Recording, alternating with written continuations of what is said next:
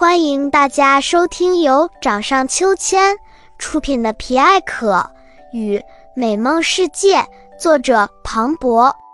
掌上秋千频道，一起将童年的欢声笑语留存在自己的掌心，守住最纯粹的那一份美好。《皮艾可与美梦世界》第三章：图尔卡纳湖边的时间教堂。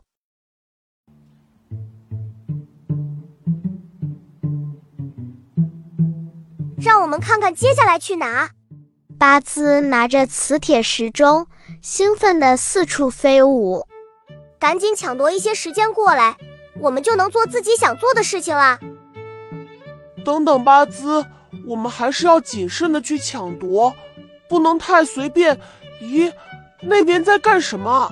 皮埃克被一阵吵闹的声音打断，好像是一个游乐场，几个小动物正围成一圈争吵着。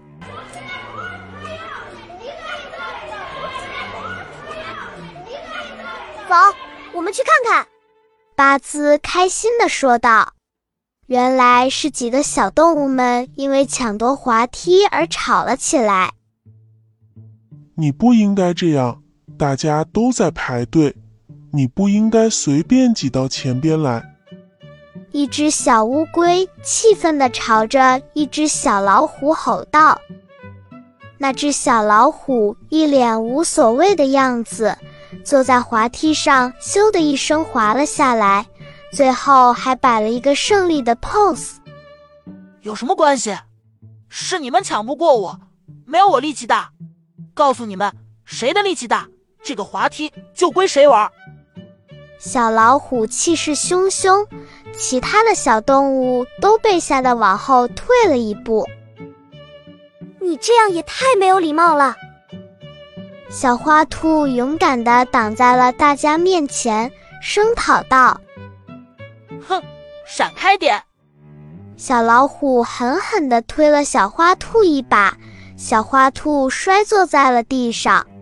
皮埃可和巴兹赶紧和其他小动物一起将小花兔扶了起来，安慰它不要哭。就你那小个子吧，还妄想跟我争！真是自不量力！小老虎满不在乎的走了。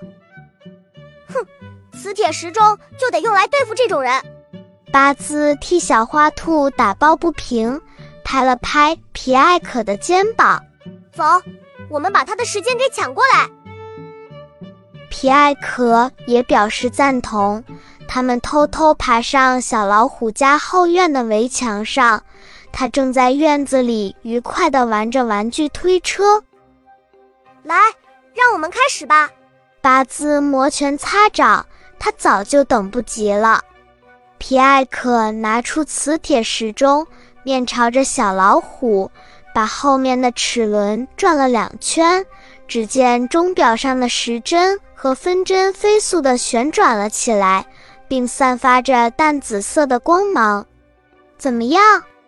皮艾可和巴兹目不转睛地盯着时钟，朝四周望了望。咦，周围并没有什么变化呀？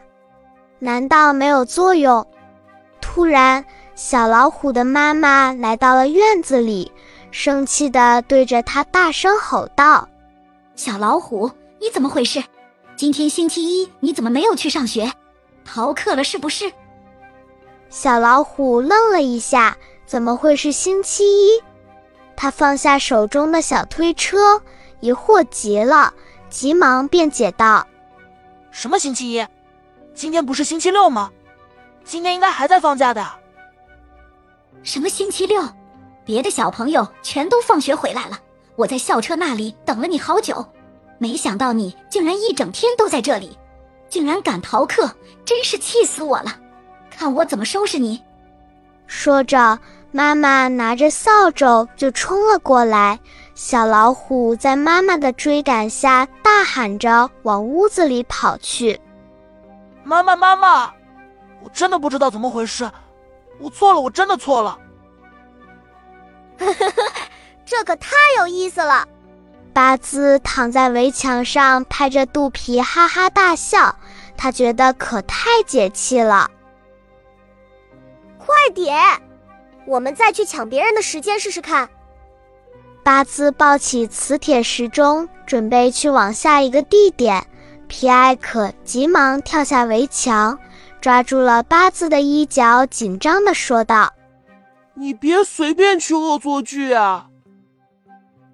可是已经没有用了，八字完全丧失了理智，他兴奋地朝着另一家窗户飞了过去。想要知道后面发生了什么神奇的事吗？欢迎关注掌上秋千频道，继续收听皮埃可与美梦世界。